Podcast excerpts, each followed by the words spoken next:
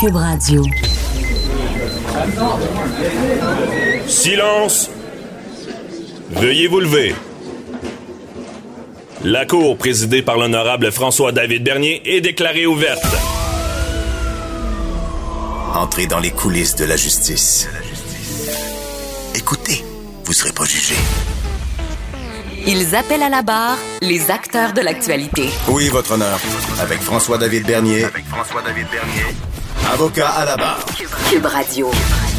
Bonjour, bienvenue à l'émission. Aujourd'hui, samedi, pour vous, nous avons, bon, on parle, on a parlé cette semaine des vedettes espionnées beaucoup. On parle à Éric Parent, spécialiste en cybersécurité.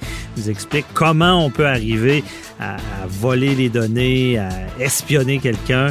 Ensuite, ben, il y a Patrice Ouellette. On se pose, notre gestionnaire de haute performance, on se pose la question, parle des cellulaires encore. Est-ce que c'est possible? Est-ce que vous seriez prêt à passer une journée sans votre cellulaire, la dépendance qui est en lien avec celui-ci? Ensuite, euh, il y a Maître Anne Landreville qui nous explique du DPCP euh, les solutions alternatives à la prison. Et pour finir, Maître Jean-Paul Boilly qui nous parle du code d'éthique dans la LNH. À tout de suite, ça commence maintenant. Avocat à la barre. Alors, je procède à la lecture du verdict. Avec François-David Bernier. Les meilleures plaidoiries que vous entendrez. Cube Radio. Sujet incontournable cette semaine, l'espion des cellulaires. Un que, bon, il a été accusé parce qu'on se rappelle de l'histoire, bon, euh, Véronique Cloutier, des joueurs de hockey qui disaient qu'ils avaient porté plainte parce que, que leur cellulaire euh, était espionné. Euh, cellulaire, on s'entend, de nos jours, c'est l'extension de nous-mêmes. Il y a des choses euh, très importantes, des messages intimes, des, photos qui nous appartiennent. On le sait, la charte protège, euh, on a le droit à notre vie privée. C'est une atteinte et il y a toute panoplie d'accusations dans le code criminel qui sont maintenant prévues. Euh, fraude, vol d'identité, euh, vol de mots de passe. Donc, il y a des accusations possibles. Il y a, même de la prison envisageable dans ce genre de cas-là. La personne avait été arrêtée et même pas libérée. Là. Elle a été libérée euh, par la suite cette semaine. Euh, des fois, on a le goût, bon, on dit c'est grave, d'autres vont dire ben c'est banal, c'est pas, euh, pas le pire crime qu'il y a. Mais pour des gens, je pense, qui euh, qui sont épiés dans leur intimité, ça reste quelque chose de grave. Et on a réussi à attraper euh, entre un déplacement Éric Parent, spécialiste en cybertechnologie, PDG de Eva Technologies, qui est très occupé ces temps-ci. Euh, bonjour, euh, Monsieur Parent. Bonjour, ça va bien? Ça va très bien. Euh, merci d'être là. On va essayer de mieux comprendre c'est quoi ça. c'est c'est- c'est- Comment on peut se faire espionner? Comment on réussit à, à regarder ce qu'on a dans notre cellulaire? hein? Ben, en réalité, pour l'instant, il faut, faut travailler avec les informations qu'on a, là, qui ont Mhm. rentré vraiment au compte-goutte d'un dernier jour. Et puis, sur les euh, sur les papiers que la que légal, disons, qu'on a vu passer, ça parlait qu'il était accusé aussi d'avoir utilisé euh, des mots de passe, euh, des mots de passe Mhm. qui n'étaient pas à lui. Et puis, on sait que ça touche le réseau iCloud, les téléphones iPhone, etc., etc. Fait que quand on met tout ça ensemble, le scénario le plus probable, c'est tout simplement que, vu que ça dure plus- depuis plusieurs années, euh, si vous vous rappelez, il y a cinq ans, Paris Hilton avait et plusieurs autres, là, il y avait un paquet de, de personnes américaines là, qui avaient qui, qui avaient été euh, exploitées comme ça. Leurs Ah, photos ok. avaient ressorti sur l'Internet. Bon, mais c'est à cette époque-là. Fait que si les, les, les- les vedettes québécoises et puis les, les victimes, finalement, avaient des, des mots de passe qui étaient possibles de deviner ou de, on essaie tous les mots de passe possibles, on finit par le trouver finalement. Ah, À l'époque, ces attaques-là fonctionnaient. Fait qu'on pouvait euh, demander euh, tant qu'on voulait, là, de, de fois, est-ce que, est-ce que ceci est le bon mot de passe? Fait éventuellement, tu le pognes le bon mot de passe. Fait que Mhm. après ça, ça, ça se complexifie un peu parce que on a, euh, une fois qu'on a un compte de branché, ben, cet, appareil-là, si on veut, et on y fait confiance. Là. Si on va dans notre profil iCloud, ou c'est la même chose dans d'autres services infonuagiques comme Facebook, là. Ouais. Une fois que notre bidule, on y fait confiance, ben, ça ne nous demande plus le mot de passe. On peut se brancher et aller voir qu'est-ce qui se passe. Fait que ça, ça semble être un stratagème de ce genre-là. Puis là, ben, la, la seule affaire, moi, qui me dérange pour l'instant, c'est que dans- dans- la, la police s'arrête pas de dire que ces gens-là sont, ont, ont aucun lien en commun. Moi, j'ai tendance à dire que c'est quasiment impossible parce que pour rentrer dans un compte iCloud, ça Mhm. prend un email. Fait que le email de Véronique Cloutier ou de d'autres, là, je ne sais pas. C'est pas, pas nécessairement facile à trouver. Fait qu'il y a probablement, il y a probablement des, des micro-groupes là-dedans qui, qui, qui se connaissent. Parce que quand tu rentres dans le compte de un, tu as accès à son carnet d'adresse. OK. Fait que Dans son carnet d'adresse, ben, tu as d'autres personnes d'intérêt. Puis là, tu Ah, as je leurs adresses d'email. Fait que là, ça te donne d'autres cibles potentielles. Fait que c'est pas euh, complètement aléatoire. C'est sûr qu'à mesure que tu rentres dans le téléphone d'une personne, ben, ça te donne d'autres victimes potentielles que tu veux aller chercher. Ça te donne le numéro de téléphone aussi. Ça te donne un paquet d'informations Ah ouais. Dans- si tu prends la bonne vedette là, qui est bien, euh, comme on dit, pluguée dans le milieu, on a accès à toute une panoplie de, de, de- d'emails, de mots de passe, de choses comme ça. là. Ben, dans, le, dans le contexte de Véronique Cloutier, c'est sûr que son carnet d'adresse doit être fort intéressant. Puis Ouais. les, autres également. OK, je comprends. Et euh, mais là, on apprend que cette personne-là, justement, travaillait euh, chez Revenu Québec, euh, Desjardins. Ça peut-tu avoir un lien? on peut. Est-ce que cette personne-là aurait pu se servir d'informations privilégiées que les entreprises détenaient? Comme, parce que Revenu Québec, on s'entend, ils ont le pedigree d'à peu près n'importe qui. Là. Ben, c'est sûr que s'il y a accès à de l'information sensible, si on regarde vraiment le profil de la personne, c'est de la, de la pure spéculation. Mais pour Mhm. l'instant, qu'est-ce qu'on voit? C'est une personne qui est un peu voyeur, là, qui, qui est curieux. Euh, qu'est-ce qu'on sait pas? C'est vraiment le, le- le mécanisme qui a fait que Véronique Cloutier est devenue euh, alerte à ce problème-là. Euh, mais si c'est juste qu'il y a eu des, des anomalies sur son téléphone, là, exemple des, des photos qui apparaissent puis qui disparaissent, des choses de ce genre-là, ben, ça veut dire qu'il n'y avait pas vraiment d'intention malicieuse à part de- de- d'être voyeur. Et Mhm. puis, dans ce contexte-là, ça veut dire que s'il travaillait sur Revenu Québec, Revenu Canada ou Revenu n'importe quoi, finalement, s'il a accès à des informations intéressantes, ben, c'est- il va sûrement se- se- aller jeter un coup d'œil, hein, parce que c'est une personne qui est curieuse. Ben oui, mais lui, il a, il a peut-être, euh, on spécule toujours, mais il a peut-être démarré comme ça, disant, ben moi j'aime j'aime cette vedette-là, je vais aller euh, prendre de l'information, puis peut-être qu'avec ça, il a réussi à, à avancer ses dossiers. là. Euh, mais quand même, je, on, on va en profiter là, pour aviser nos auditeurs. Je veux dire, c'est quand qu'on se pose cette question-là, Coudon? Y a-tu quelqu'un qui regarde mon téléphone? Il il là, tantôt, vous parliez là, de, de la photo qui apparaissent. C'est quoi les signes? ben, c'est sûr qu'il faut que ça soit vraiment un vrai signe. Il ne faut pas que ce soit juste une anomalie, que tu te rappelles pas que tu as effacé les affaires puis sont disparues, puis là, tu, Ouais. tu blâmes, tu blâmes l'Internet pour tous tes troubles. Là. Fait qu'il faut, faut être conscient que faut que ce soit des vrais, des, des, des vraies évidences, si on veut. OK. Mais la, la réalité, c'est plus facile de se protéger. Hein. Si on a un mot de passe qui est complexe et long, donc c'est pas le nom de ton chien là, avec un chiffre au bout. Ouais. Et puis en plus de ça, si on utilise le, le multifacteur, l'authentification à multifacteur, là, le deux facteurs, ou que Mhm. quand on se branche d'un nouveau bidule, ça va nous envoyer un code sur notre bidule principal, sur notre téléphone principal. Ben, quand on commence à activer ces fonctions-là, en plus de ça, dans le contexte de iCloud et même Facebook et la plupart de ces services-là, on peut aller à quelque part sur un panneau de configuration et on va voir les autres appareils qui sont autorisés. Fait que là, si on en voit un qu'on reconnaît pas, ben on l'efface. Fait que, Mhm. euh, fait que dans le scénario qu'on préconise pour l'instant de, de ce monsieur-là, puis ce- cette attaque-là, ben probablement qu'il y avait des, des sessions d'ouvert, d'activer sur plusieurs euh, plusieurs comptes, disons, de, de, de vedettes. Et puis s'ils vont dans ce panneau-là, ils vont bien voir, ils vont dire Hey, je bouge pas là, j'ai pas quatre téléphones, moi, là, Mhm. qu'un. C'est ça, on peut, on, donc ça peut se détecter comme ça, mais souvent on court d'un bord puis de l'autre, on n'a pas le temps de tout vérifier ça, mais ce que vous conseillez, c'est ça, de vérifier s'il n'y a pas d'autres appareils qui se connectent. Euh, et euh, aussi, euh, je ne sais pas si dans votre expérience, on, essaie de comprendre, je ne sais pas quand ça nous est pas arrivé, si on comprend bien, c'est quoi se faire espionner. Ça crée-tu vraiment un dommage chez une personne?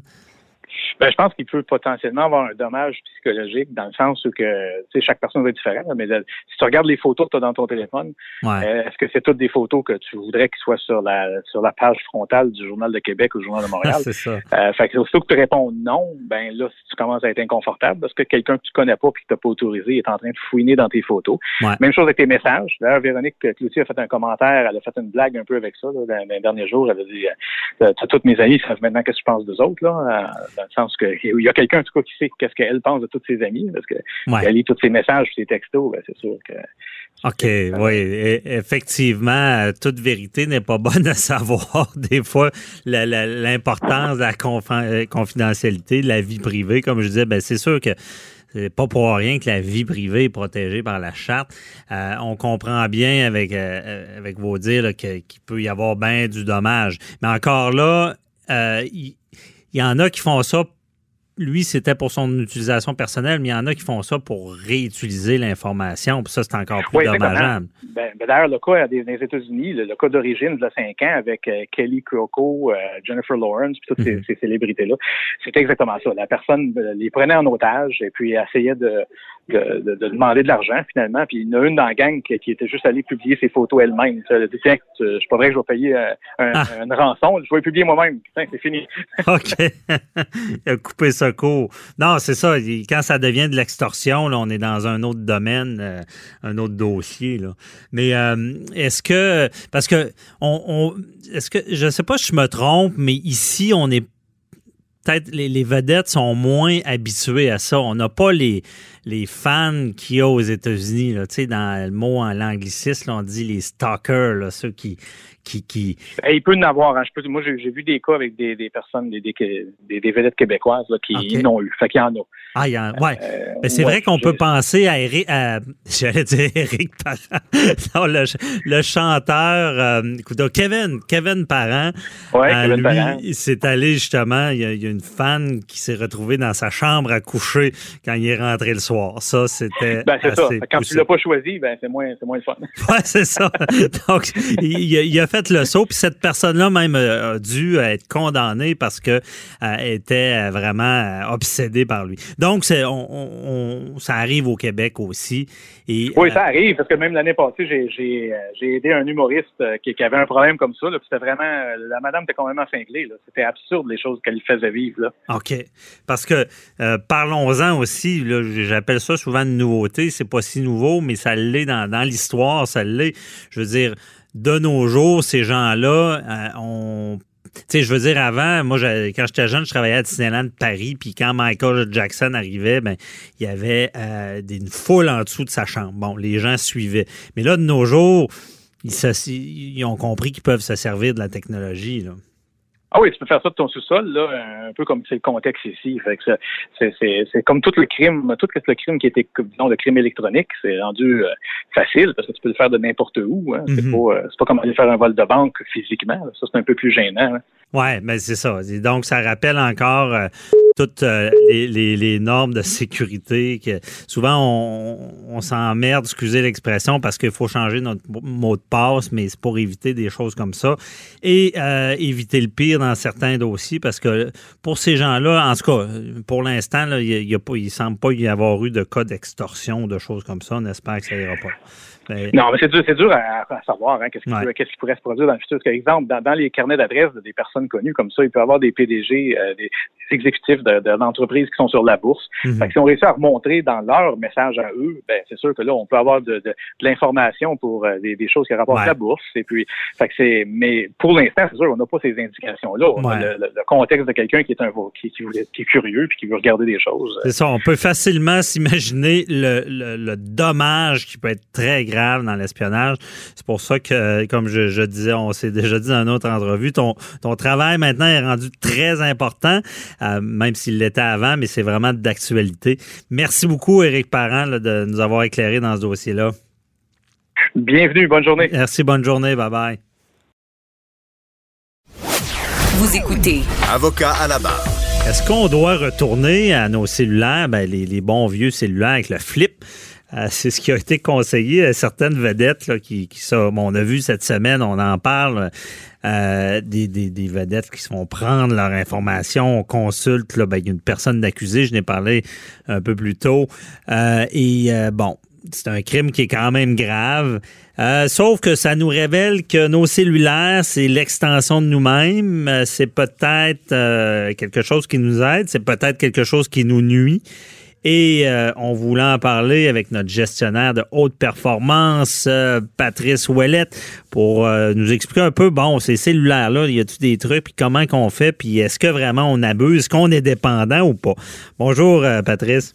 Maître Bernier, c'est un plaisir. Puis effectivement, c'est tellement un sujet d'actualité. Je regarde euh, plusieurs vedettes se font un peu voler, euh, hacker, comme on peut dire, Mhm. en bon québécois, leur, leur identité, leurs habitudes de consommation, parce qu'on s'infiltre dans la vie personnelle des gens, la vie professionnelle avec tout ce que ça implique. Mhm. Et puis, euh, ça nous oblige aussi à réfléchir parce qu'il y a évidemment, il y a l'aspect cybersécurité, mais il y a aussi l'aspect peut-être plus néfaste et plus sournois qui est on est rendu esclave des technologies, hein.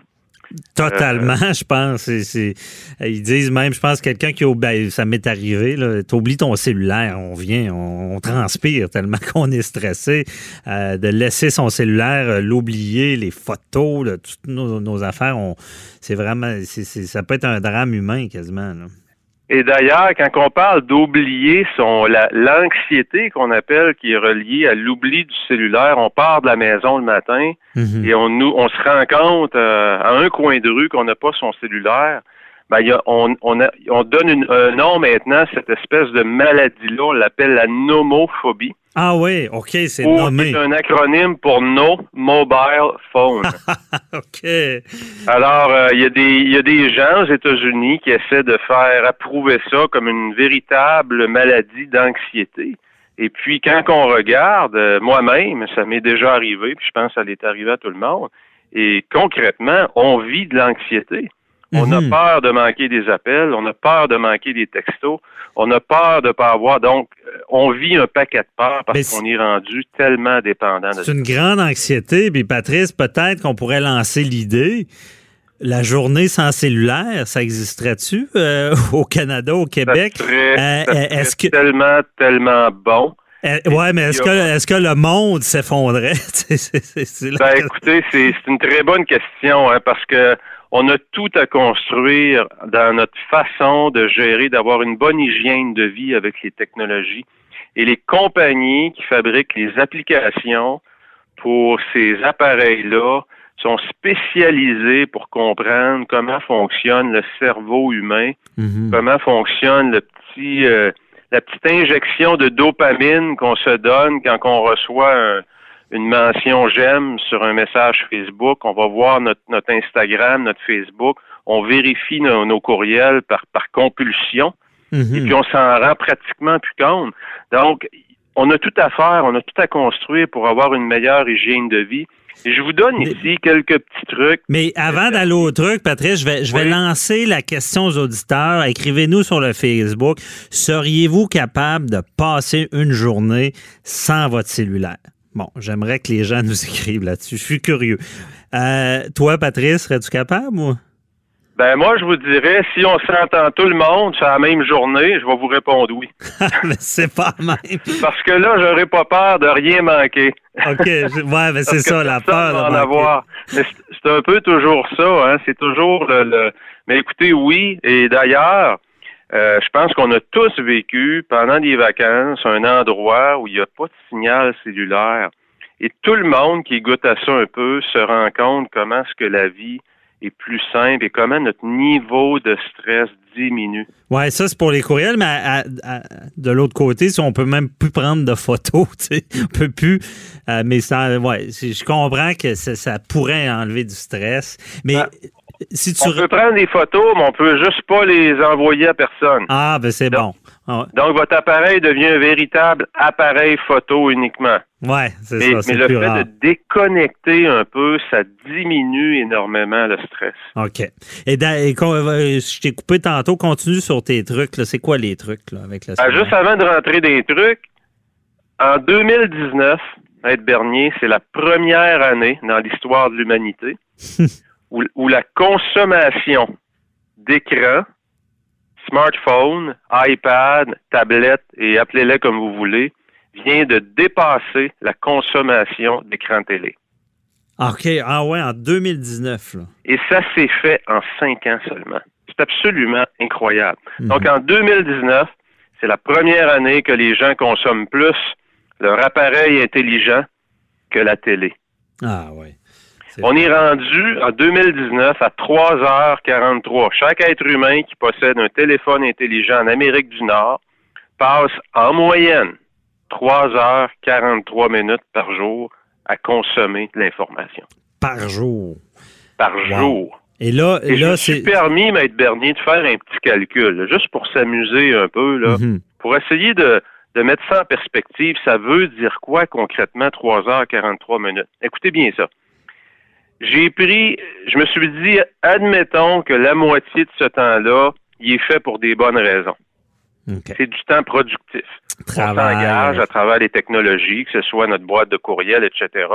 La moitié de ce temps-là est productif. Donc, il nous reste l'autre moitié. Si je convertis cette autre moitié-là de temps mhm. et que je le mets en semaine de travail à raison d'une semaine de 40 heures par semaine, ben, c'est l'équivalent, tenez-vous bien, de 17 semaines de travail. Par année. Par année. C'est quatre mois de travail. C'est comme si on était assis pendant quatre mois. À rien faire. À raison de 40 heures par semaine, assis devant notre téléphone, à s'amuser à des jeux. Ah, c'est incroyable. Et on fait ça où, ce, temps-là qu'on consomme? Ben, on le fait au travail, on le fait à la maison. Mhm. Il y a beaucoup de ces heures-là qui sont au travail. Ouais, Donc, c'est de l'attention, c'est du génie, c'est du jus de cerveau, c'est du jus de bras que les gens donnent moins aussi euh, aux entreprises. Mhm. Donc, ça a des impacts aussi sur la performance et la productivité. Et c'est là que ça devient un peu un, cercle vicieux. Ouais. Parce que les compagnies qui bâtissent les applications s'assurent que notre attention soit toujours kidnappée par ces bings, ces, ces petits sons-là, ces vibrations, pour que par compulsion, on ressaisisse notre téléphone, puis on va voir c'est quoi ce petit son-là. Qui, qui me dit que je suis beau puis que je suis fin. non, on est accro à, de la nouvelle information, de la nouvelle, on est connecté. Mais là, je veux. On, veut des trucs, Patrice. C'est quoi les trucs Écoutez, avec les cellulaires? Euh, un truc très, très simple. Euh, quand on fait un régime, on se dit toujours, une des premières choses à faire, c'est de vider le frigidaire puis le garde-manger des choses qui sont moins bonnes, qui nous font prendre du poids. Ben, c'est la même chose vous pouvez faire le ménage de votre téléphone et particulièrement la première page. Alors moi, ce que j'ai fait, j'ai regroupé les applications perte de temps. J'aime beaucoup consommer, euh, je suis pas parfait non plus, loin de là. J'aime beaucoup consommer les nouvelles, CNN, Fox News, Radio-Canada, TVA, mhm. des applications que je vais aller, euh, si je me mets pas des limites, euh, je vais me rendre compte que je vais y aller trois puis quatre fois par jour. Ah oui, faut une limite. Donc, ça prend une limite. Donc, le meilleur truc à faire, c'est que je les ai regroupés dans un groupe que j'ai appelé perte de temps. Hmm. Et j'ai pris ce groupe d'icônes-là, puis je les ai mis à la dernière page de mon téléphone. OK. Donc, si je veux les utiliser, il faut que je fasse un effort. Puis pendant que je suis en train de balayer mes écrans pour arriver là, là, il y a une petite voix en dedans de moi qui me dit là, là Patrice, là, t'es pas en train de prendre une bonne décision. Hmm. Donc, de cacher un peu. D'enlever la facilité, là. Enlever la facilité, puis aussi de vous donner des, obstacles pour vous rendre à l'objectif de la consommation. Mhm. Et pendant ce temps-là, que vous vous dirigez vers là, ben, vous êtes en train de réfléchir un peu. C'est pas une bonne chose. Ouais. J'avoue qu'on vient à ouvrir le Facebook, euh, LinkedIn euh, compulsivement. Là. la minute qu'on n'a on a, rien à faire, ping, on l'ouvre. Et là, c'est sûr que la perte de temps commence. absolument, absolument. Puis euh, de désactiver aussi plusieurs notifications. Ah ouais. Ça, c'est un autre. Puis peut-être de se donner, de se donner une limite. Vous savez qu'aujourd'hui, la plupart des les derniers systèmes, que ce soit qu'on travaille sur le système Android ou encore sur le système de l'environnement de Apple, aujourd'hui, les systèmes d'opération de ces deux systèmes-là nous permettent d'avoir notre, consommation euh, d'applications. Donc, on peut aller voir pendant, pendant une semaine qu'est-ce que j'ai consommé et prenez le temps. Je vous le dis, ça vaut la peine. Faites une petite recherche sur l'Internet pour savoir comment aller chercher vos données. Là. Si vous ne mhm. savez pas dans quel menu aller le chercher, mais ça vaut la peine de prendre un pas de recul pour voir comment est-ce qu'on consomme, comment est-ce qu'on est devenu esclave et complètement absorbé par toutes ces technologies-là, et ça a un impact. Et le premier impact, évidemment, comme on le disait, c'est sur notre performance, notre niveau de stress et notre niveau de bonheur. Parce qu'il y a beaucoup de recherches qui démontrent que plus on consomme des outils, exemples comme Facebook, le niveau de bonheur des gens diminue. Ah, parce qu'on est toujours en train de se comparer. Toujours en train de se comparer. Il y a toujours quelqu'un qui a une plus grosse voiture, puis qui a une plus grosse maison, qui a l'air plus heureux. Qui a l'air plus heureux que nous autres, c'est ça. Ouais, bien dit. Mais en tout cas, on, retient. Puis euh, là, on, manque de temps, mais il va falloir se reparler parce qu'il y a aussi de mélanger toutes nos photos personnelles avec le professionnel. Oui, oui, oui. On mais, on, mais ça vaut la peine de revenir là-dessus, absolument. On s'en reparlera parce que tu, prônes de séparer les deux. On vous donne le, petit avant-goût de ce qu'on parlera euh, une autre fois dans un autre dossier. Merci beaucoup, euh, Patrice Ouellette, de 48 heures par jour et de nous éclairer dans, dans notre gestion quotidienne et les cellulaires, c'est pas rien. Bonne journée, là. Excellent, Maître Bernier. Toujours un plaisir. Bye bye. Avocat à la barre. Avec François-David Bernier. Des avocats qui jugent l'actualité tous les matins. Éviter la prison en réparant ses fautes. Est-ce que l'emprisonnement, ça demeure toujours la meilleure façon de réhabiliter une personne qui a commis un crime. On le sait, bon, l'emprisonnement, c'est une punition. Après ça, on espère. Le, but du système, on le rappelle, malgré que des fois on l'oublie, c'est la réhabilitation des, des, prévenus.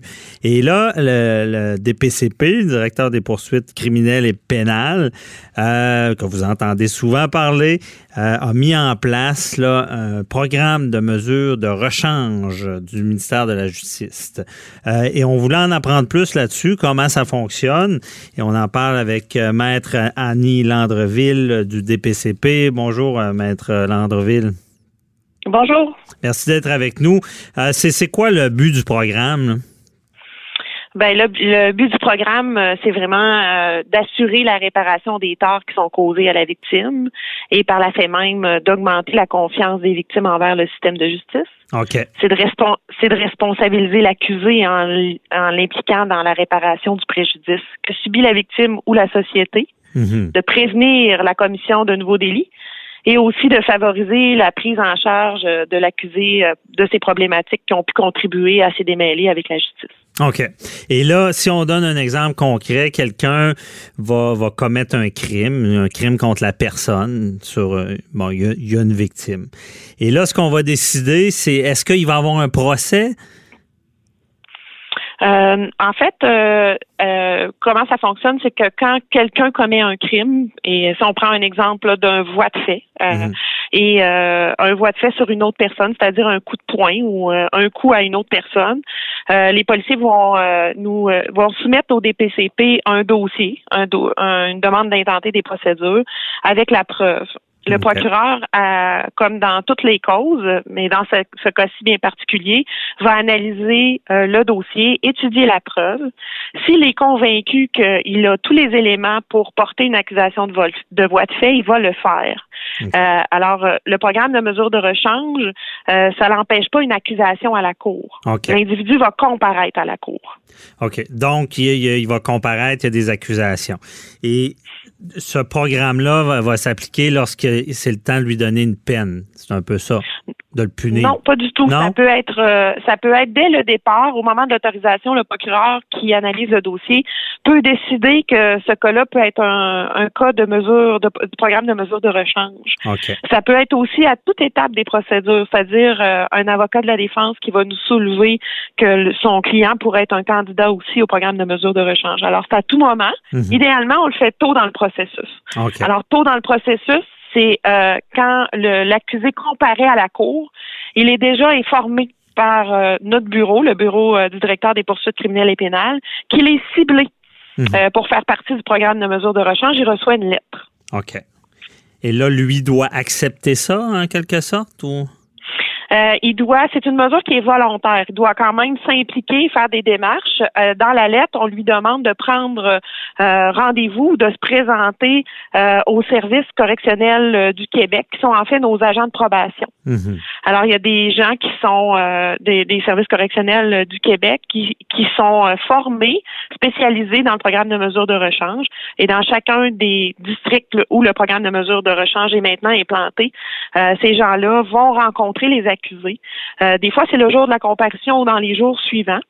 Et euh, ils auront un petit travail à faire, ces agents de probation-là, c'est-à-dire d'évaluer euh, si l'accusé se reconnaît responsable de, de l'acte ou de l'omission qui est à l'origine de l'infraction. Il faut que l'accusé se centre, se reconnaisse ses torts, en fait. OK. Et dans une deuxième étape, l'accusé doit aussi dire qu'il a la volonté de, de collaborer au programme de mesure de rechange, c'est-à-dire de, rembourser sa dette à la société, qu'il aura quelque chose à faire. Mhm. Quand ces deux étapes-là sont remplies, euh, le dossier, euh, euh, le service, le service correctionnel nous retourne en nous disant oui, l'accusé a été rencontré, oui, il se reconnaît responsable et oui, il veut collaborer au programme de mesure de rechange. À ce moment-là, on franchit une autre étape. OK. Et c'est quoi l'autre étape? Allez-y. L'autre étape, c'est que le dossier, est, euh, avec notre autorisation finale, le dossier est envoyé aux organismes de justice alternative. Dans mon secteur, ça s'appelle Équijustice. Je pense que c'est partout comme ça au Québec, là, les Équijustice. Okay. Et ce sont eux qui donneront une mesure, à, qui donneront une conséquence, euh, si on veut, à, la personne qui est accusée. Une conséquence. Euh, rapidement comme ça, est-ce que c'est un peu la même chose qu'une déjudiciarisation? On entend souvent ce mot-là aussi. Oui, euh, il y en a un autre programme qui s'appelle le, la non-judiciarisation. Mhm. Et la non-judiciarisation, à la grande différence, c'est que c'est simplement une lettre. Alors, ce sont des crimes encore moins graves qui sont couverts par la non-judiciarisation. Euh, le programme de mesure de rechange implique un remboursement à, la société, si on veut, de payer, d'avoir une mesure pour. Euh, euh, il y a une conséquence. Ça peut prendre toutes sortes de formes, cette conséquence-là, mais il y a une mesure. OK. Et parlons-en des conséquences. Quel genre de conséquences on va donner? Comment on l'implique avec la victime pour réparer ses torts? Vous avez dit un mot magique qui est le mot victime. Hmm. Dès le début, là, quand je vous ai parlé que l'accusé est rencontré rapidement, là, au, avisé rapidement, mais au même moment où on envoie une lettre à l'accusé pour lui dire qu'il est ciblé par le programme de mesure de rechange, on envoie aussi une lettre au CAVAC, qui est le Centre d'aide aux victimes d'actes criminels, pour qu'il communique avec la victime et l'informer de ses droits dans le cadre du programme de mesure de rechange. Et les droits d'une victime dans le programme de mesure de rechange, c'est de parler rapidement au procureur pour lui donner son point de vue Mhm. Euh, lui dire comment il se sent par rapport à ce qui lui a été présenté, la, présentation du programme. Euh, euh, le, la décision demeure la décision du procureur, mais elle peut être influencée par ce que la victime va nous dire. C'est important qu'on écoute ce que la ah, victime a bon. dit. C'est très bon. Et quand et quand la victime, une fois que que, que l'accusé a reconnu ses torts dans la deuxième étape que je vous parlais tout à l'heure, mhm. la victime est recontactée par le CAVAC et à ce moment-là, il doit manifester ou non son intérêt à collaborer dans la mesure? Est-ce que la victime veut euh, que l'accusé lui écrive une lettre d'excuse, le rencontre pour euh, euh, qu'il y ait des rencontres de médiation? Est-ce que la victime veut que l'accusé le rembourse? Ah. Alors, si la victime désire s'impliquer dans le programme de mesure de rechange, ça sera ça qui sera favorisé par les organismes de justice alternative. OK. Bon, donc, ça arrive que là, il y a cette rencontre-là entre l'agresseur euh, et sa victime. Comment ça se passe? Est-ce que, que vous voyez des, des bons résultats de ces rencontres-là? C'est vraiment pas notre département, nous, les procureurs okay. aux poursuites criminelles et pénales. Ce n'est jamais nous qui allons dicter la mesure. Jamais on va dire à justice, on pense que c'est ça la mesure qui doit être imposée. Mhm. C'est vraiment eux qui vont décider de la mesure. Nous, on n'a rien à voir avec ça. Alors, euh, ce sont des gens qui sont formés pour euh, et qui le font aussi pour les jeunes contrevenants depuis euh, plusieurs années. Alors, et c'est eux qui, qui suggèrent ou qui trouvent la mesure et euh, on n'est pas impliqué là-dedans. On, on, le sait. Euh, si ça l'a réussi, euh, ah bon, ben partez de ça. Est-ce qu'il semble y avoir une réussite? Ouais. Est-ce que ça semble réussir sur une rencontre victime-agresseur? ben là, ça c'est un exemple, la, victime rencontre mhm. agresseur, mais c'est vous savez que le programme de mesure de rechange est un peu est un peu là pour réduire les délais. Alors, on, ce qu'on veut, c'est que les dossiers qui sont à la Cour soient des dossiers de plus grande importance, avec une, gravité plus grande, une, une, euh, mhm. gravité objective dans le spectre des infractions. Alors, c'est vraiment... Euh, euh, c'est les, les, les, dossiers les plus importants qui se retrouvent à la Cour. Alors, en prenant le programme de mesure de, de rechange pour des infractions qui sont moins importante. Je, je, je, je, mets ça en parenthèse moins importante parce que chaque crime est important quand il est question d'une victime. Là, c'est c'est pas ce qu'on ce qu'on dit par mesure.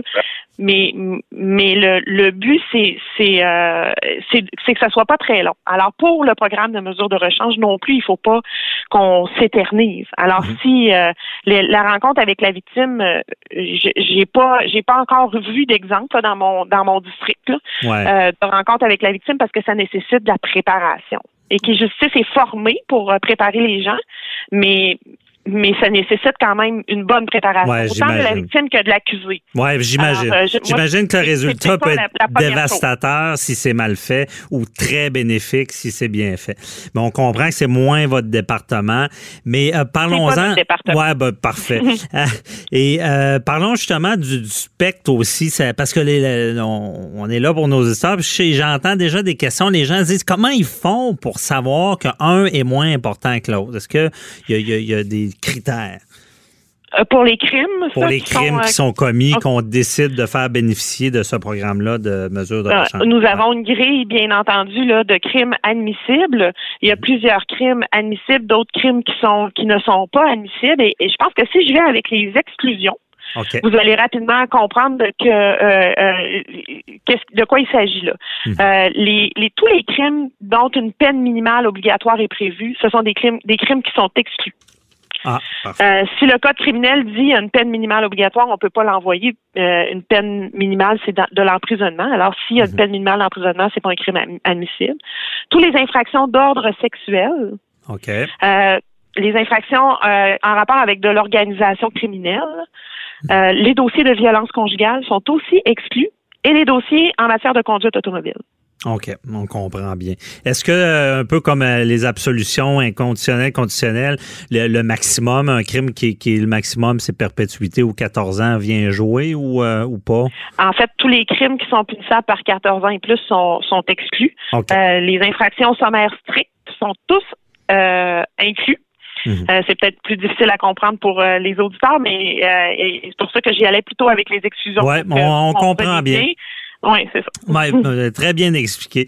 Et euh, bon, ben merci beaucoup. Euh, on salue toujours ce genre d'initiative-là pour arriver à un, résultat de réhabiliter ces gens-là, euh, en toujours en prenant en compte des victimes. Ça, c'est le succès, je pense, de ce programme-là. Mm. Merci beaucoup. Et nous, la base Oui. du de- la, la base du succès pour nous, c'est de nous assurer que, que le que le contrevenant a réalisé sa mesure. S'il a réalisé sa mesure, euh, euh, ça sera pour nous une réussite, en espérant qu'il ne revienne pas, bien entendu. Évidemment, faute, euh, ouais, faute avouée, reconnue, à moitié pardonnée. On comprend bien le système et ça, ça peut l'améliorer. Euh, merci beaucoup, Annie Landreville euh, du DPCP, de nous avoir éclairé dans ce dossier-là. Bonne journée. Merci, bonne Bye journée. bye. Vous écoutez Avocat à la barre. Toujours dans le cadre, bon, on parle de vedettes euh, aujourd'hui. Euh, la lutte euh, contre l'intimidation élargit ses tentacules. On a vu cette semaine la LNH qui veut adopter un code de conduite pour ses dirigeants et entraîneurs. Une sorte de code de déontologie. Qu'est-ce qu'on peut faire, qu'est-ce qu'on peut pas faire? Euh, ça fait suite au congédiement récent de certains entraîneurs de la Ligue. Euh, ce serait des gestes ou des propos euh, qui auraient commis à l'endroit de joueurs dans le passé. La façon qu'ils vont gérer l'équipe. Euh, Jusqu'où on peut aller là-dedans? Il y a déjà un syndicat et on en parle avec notre chroniqueur, maître Jean-Paul Boilly. Bonjour. Oui, effectivement, la Ligue nationale qui embarque dans la valse de l'intimidation, euh, je pense que c'est un bon geste. Maintenant, est-ce qu'un code de conduite, parce que, encore une fois, on est des avocats, est-ce que c'est coercitif? Est-ce que ça va permettre de prendre des décisions au niveau des administrateurs de la Ligue? Écoutez, euh, En, en ce moment, il n'y a pas de règle. ben, il n'y a pas de règle. Peux-tu crier, Ben, peux pas crier. ben, c'est gros bon sens. Écoutez, moi, j'ai joué au hockey jusqu'à junior, là, euh, compétitif.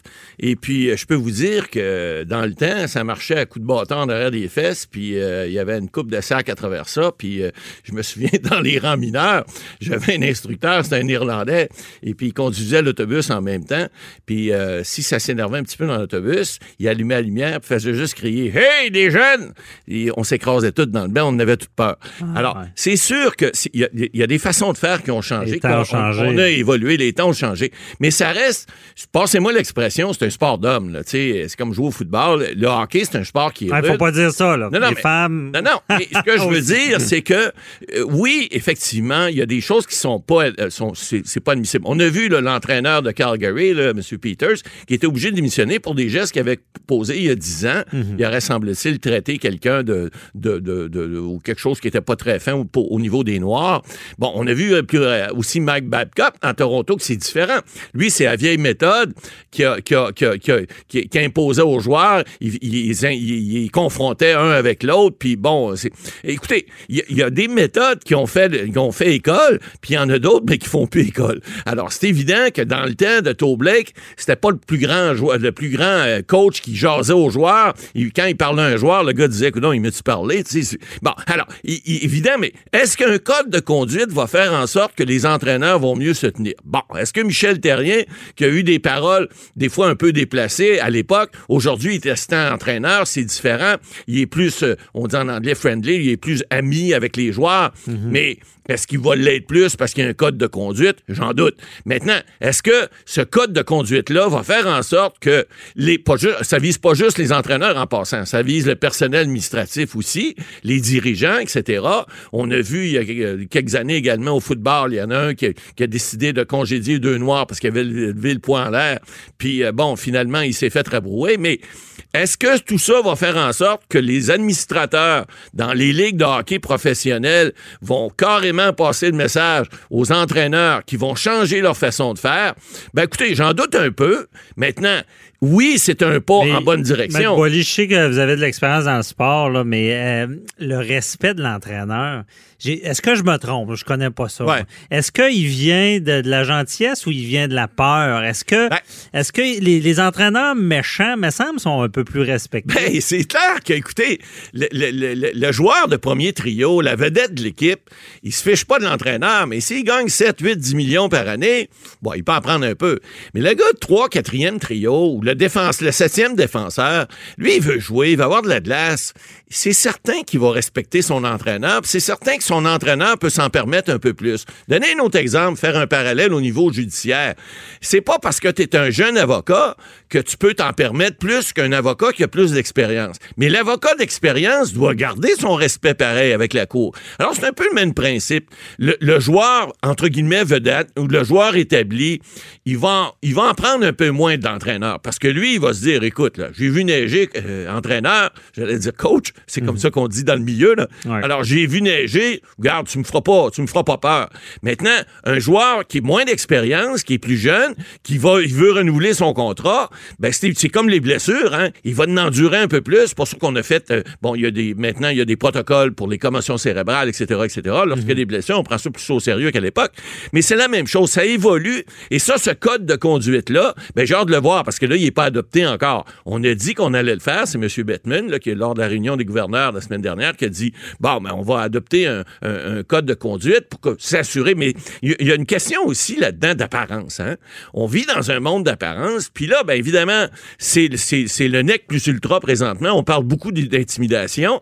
On parle d'environnement. Alors, les, les gens sont préoccupés par ça et ils veulent vendre des billets de hockey. Donc, ils disent à la population, ben, écoutez, nous autres, là, on n'est pas au-delà de tout ça on, on va faire en sorte qu'on va respecter ça. Bon, c'est une lame à deux tranchants. Il y a encore des gens qui vont au hockey puis qui aiment ça voir des petites bagarres. Ils aiment ça voir un joueur se faire poivrer par son entraîneur.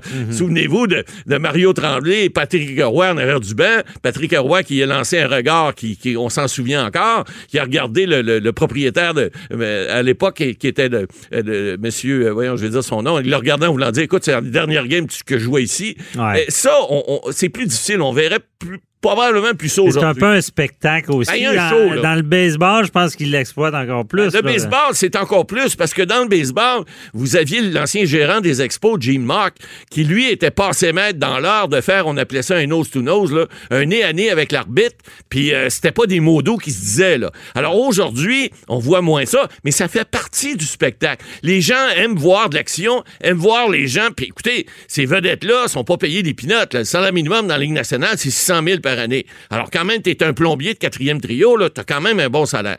Alors, t'es prêt à en prendre, mais évidemment, il y a des limites. Comme on a vu avec Mike Ward, comme on voit ailleurs, l'intimidation, évidemment, n'a pas sa place, que ce soit au hockey ou ailleurs. Mais au hockey, je pense, en tout cas pour le spectacle, il va falloir que ces limites-là, qu'on mette un petit grain, un petit bémol dessus, un petit grain de sel qui, qui va faire en sorte que ça va encore goûter un peu salé, puis qu'effectivement, ben, on va avoir des fois des petites prises de bec. Mais, Ouais. mais c'est certain qu'il y a toujours une limite. Ben, c'est certain qu'on on est pour ça. Bon, la ligne est franchie où? Euh, je crois qu'il y a, il- on dira ce qu'on veut, mais il y a un élément de spectacle. Ah oui. Euh, on s'entend. Mais ça peut pas être dit, hey, en- je t'engueule devant tout le monde, ça fait partie du show. Ça. Mais il y a peut-être une manière d'être. C'est sûr, un joueur qui se fait quasiment harceler par son entraîneur, là, je peux Ben, comprendre. C'est ça. On, on- on Euh, parle de même harcèlement en dehors physique. du match, Bien là. sûr. Même Ouais. physique. On a vu déjà des coups de bâton, des coups de des Ouais. coups d'épaule, des coups de ci, des coups Mais de ça. Et- question, question, Matt Boily, on sait, bon, ils sont syndiqués. Il y a un syndicat des Ouais. joueurs.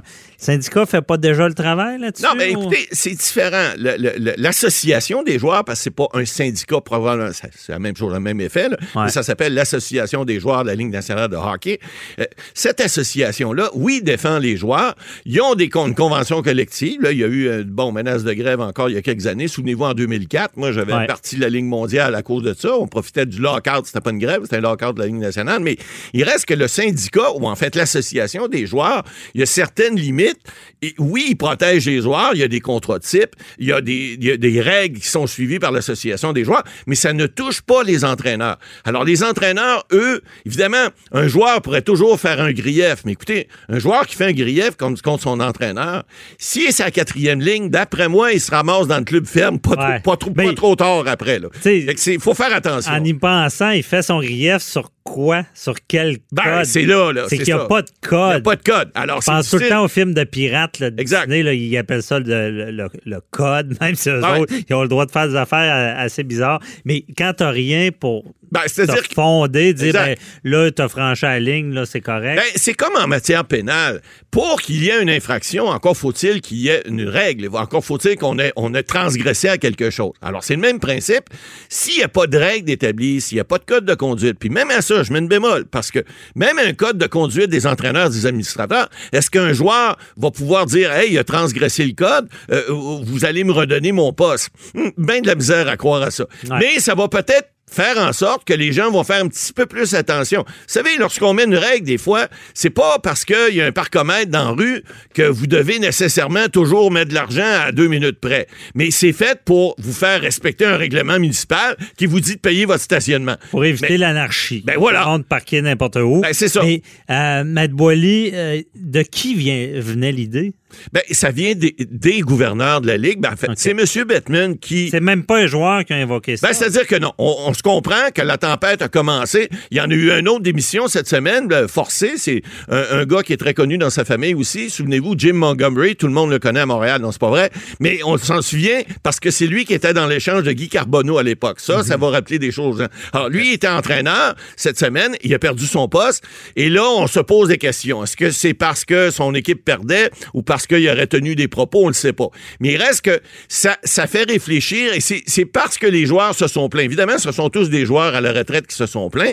Les joueurs actifs, eux autres, motus et bouche Ouais. c'est la, loi de l'Omerta, on parle pas. Ils veulent pas de représailles. Ben non, c'est bien certain. Ouais. Surtout quand tu es le 3 4e trio, comme on a dit tout à l'heure, tu veux pas te ramasser à, à- à- ben, à Laval pour les gens qui prennent le métro à Montréal, là, qui partent de Montréal, s'en vont à Laval, mais il reste qu'ils veulent pas parce que c'est des baisses de salaire importantes. Ah souvent, ils ont des contrats à deux volets, alors ils veulent pas perdre ces bénéfices-là. Jouer dans la Ligue nationale, c'est un luxe, et c'est un luxe qu'ils veulent pas se permettre de perdre. Ça, c'est clair. Bon, à suivre, Matt Boily. On se retrouve demain. Bye bye. Au revoir. C'est tout pour nous. On se retrouve demain, même heure. Bye Cette émission est maintenant disponible en podcast. Rendez-vous dans la section balado de l'application ou du site cube.radio pour une écoute sur mesure en tout temps. Cube Radio, autrement dit. Et maintenant, autrement écouté.